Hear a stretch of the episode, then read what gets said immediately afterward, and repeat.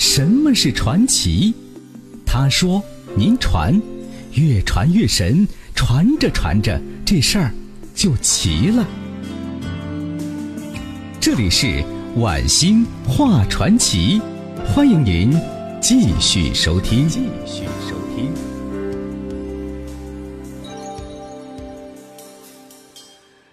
好的，朋友们，这里是九四六交通广播，每晚的九点到十点为您现场直播的晚星话传奇节目，我是主持人晚星。朋友们，如果想参与到我们的节目中来，或者说对我们的节目有什么要求和建议，想要听到什么类型的传奇故事，可以通过我们的官方微信“石家庄交通广播”来进行互动。另外呢，如果你想回听过去的一些精彩内容，可以在这个我们的官微的左下角，在对话框里啊，点入这个“传奇”两个字，这个关键词啊是“传奇”。点入之后呢，会有一个链接，点链接就可以听到以前的所有的精彩内容了。刚才我们传奇讲过呀，叫命丧上海的日本陆军大将白川一泽呀。那说起白川大将遇刺。不能回避一个大名鼎鼎的人物啊，这个人物就是王亚樵。接下来我们就说一说这位民国第一杀手王亚樵。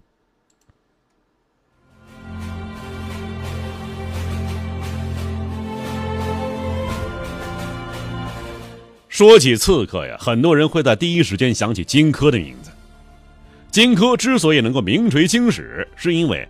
他试图以一个刺客身份改变一个国家的命运，而今天我们讲的这个故事啊，也是一个刺客，他想做的事儿和荆轲也很像。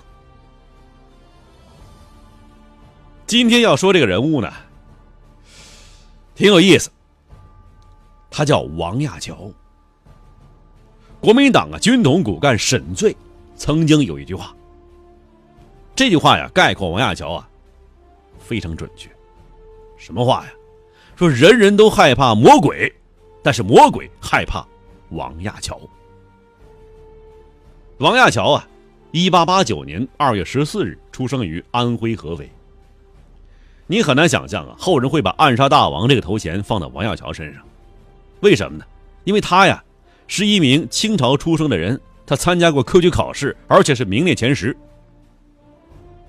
王亚乔这个人呢，家境贫寒。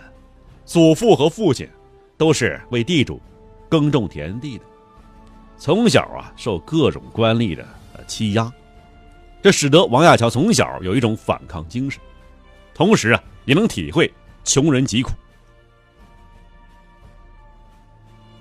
一九一一年，中国发生了一件大事，辛亥革命把清王朝推翻了。这一年，王亚樵二十二岁。这一年呢，他干了一件当时看起来是石破天惊的事儿。他集合了一批同乡，在合肥宣布成立合肥革命军，撤销清廷一切官吏，成立军政府，宣布独立。王亚樵自认为啊是追随了孙中山思想，可是后来孙先生呢没有让他来管合肥，而是派了一个叫做孙品参的同盟会的人来管合肥。孙品参来合肥之后啊。也成立军政府了，宣布独立了，于是两个军政府闹矛盾了。王亚樵主张啊，打击土豪劣绅，开仓济民，但是孙品参的主张暂时不要动这个阶级。两个军政府就这样吵起来了，结果孙政府先下手为强，围捕了王政府。王亚樵身边的骨干呢都被枪杀了，他本人因为去了乡下集合队伍，幸免于难。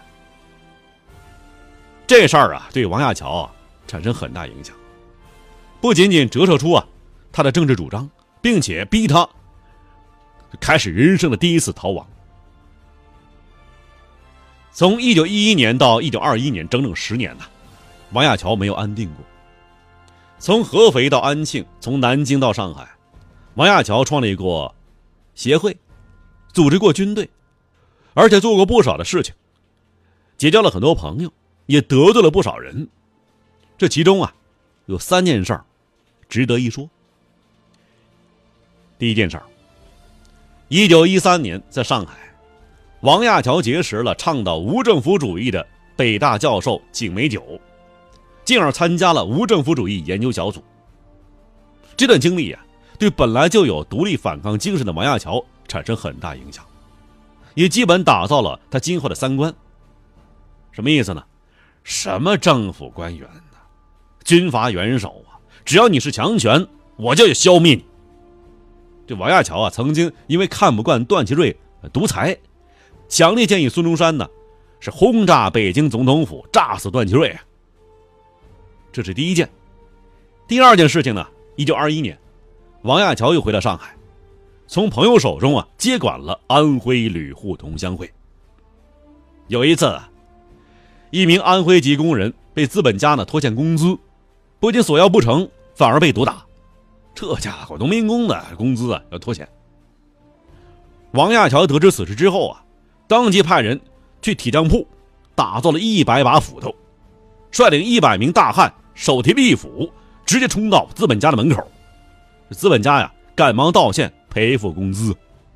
从此以后，王亚樵在上海滩名声大振，而他的帮会被称作是斧头帮。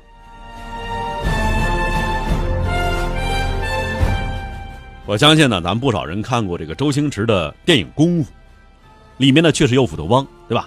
这事儿确有其事，这帮主就是王亚樵。这是第二件事儿，这第三件事儿啊，一九二三年前后，王亚樵奉军阀卢永祥之命，在湖州招兵买马。这期间呢，王亚樵和一个叫戴笠的人义结金兰，磕头拜把子了。而这个人呢？日后决定了王亚樵的生死啊！这王亚樵的斧头帮在当时上海牛到什么程度嘛？咱们说一说呀。一九三二年，王亚樵啊，因为种种原因，得到了上海轮船招商局一艘名叫“江安号”的轮船的使用权，但是啊，“江安号”的原经理张延龄不交船，不给你。这张延龄为什么有那么大胆子？他居然敢跟王亚樵作对。与张延龄啊是张孝林的侄子。张孝林又是谁呀？张孝林和杜月笙、黄金荣一起，这哥仨，当时被称作是上海滩最大的三个流氓大亨，三大文人嘛。面对这样强大对手，王亚樵怎么办呢？他二话没说，晚上派人在张孝林家的后花园里炸出一个大窟窿来。张孝林害怕了呀，于是张延龄啊又找到另外一个大亨，杜月笙。因为张延龄本身呢就是杜月笙的门徒，而杜月笙又怎么做呢？这杜月笙啊毫不犹豫的勒令张延龄必须把江安号交给王亚樵。据说当时啊，这张延龄不情愿呢。杜月笙啊也没客气，开口大骂：“你今天！”要不交这个船，就别踏出我家的门口。那至于还有个大亨呢，啊，黄金荣啊，这黄金荣啊，早就警告过手下和门徒啊，千万别惹王亚樵，这人不要命，明白吗？其实啊，何止上海滩三个流氓大亨啊，王亚樵连当时的东北少帅张学良也没放在眼里。一九三一年九一八事变之后啊。张学良带家眷，啊，来上海休养，其实来戒毒了。由于当时啊，张学良不抵抗将军的骂名，已经是远播了，有不少国人呢恨之入骨啊。到上海之后，为了以防万一呀，杜月笙直接把张学良接到家中居住。在上海滩呢，有杜月笙罩着，谁敢乱动啊？谁敢呢？王亚樵就敢。张学良入住杜府没多久，杜府门口被放了一颗炸弹。当然了，这个炸弹呢被拆去引信了。然后杜月笙呢就接到王亚樵的三个条件，要他呢务必转交给张学良。哪三个条件呢？第一，要么立刻回东北去，重整兵马和日本人决一死战。第二，如果你不肯战，可以啊，也请回到东北自杀以谢天下。第三，如果不肯死，你把财产全捐出来，购买军火，支持关外的抗日义勇军。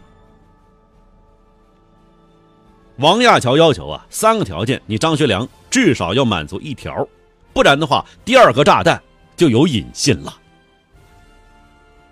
堂堂东北少帅，三十万东北军领袖，思前想后，在杜月笙的规劝下呀，出国考察去了啊。如果单单呢只是一个黑社会老大，王亚樵啊不至于那么出名。让王亚樵出名的是他的暗杀，而且他暗杀的都不是泛泛之辈。王亚樵第一次有名的暗杀的对象啊，是松会警察厅厅长徐国良。当时王亚樵啊投靠的是军阀卢永祥，因为军阀之争的各种利益关系。卢永祥必须杀了徐国良。在一九二三年十一月十日，徐国良被王亚樵派人枪杀于大上海的大世界。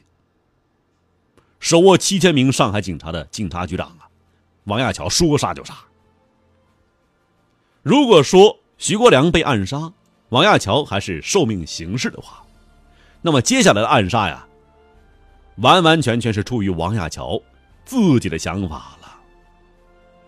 纵观王亚樵之后的暗杀对象，有两条主线，一条是反蒋，一条是抗日。我们先把反蒋放一边，说一说抗日。王亚乔最有名的一次抗日，其实是一次暗杀呀，发生于一九三二年。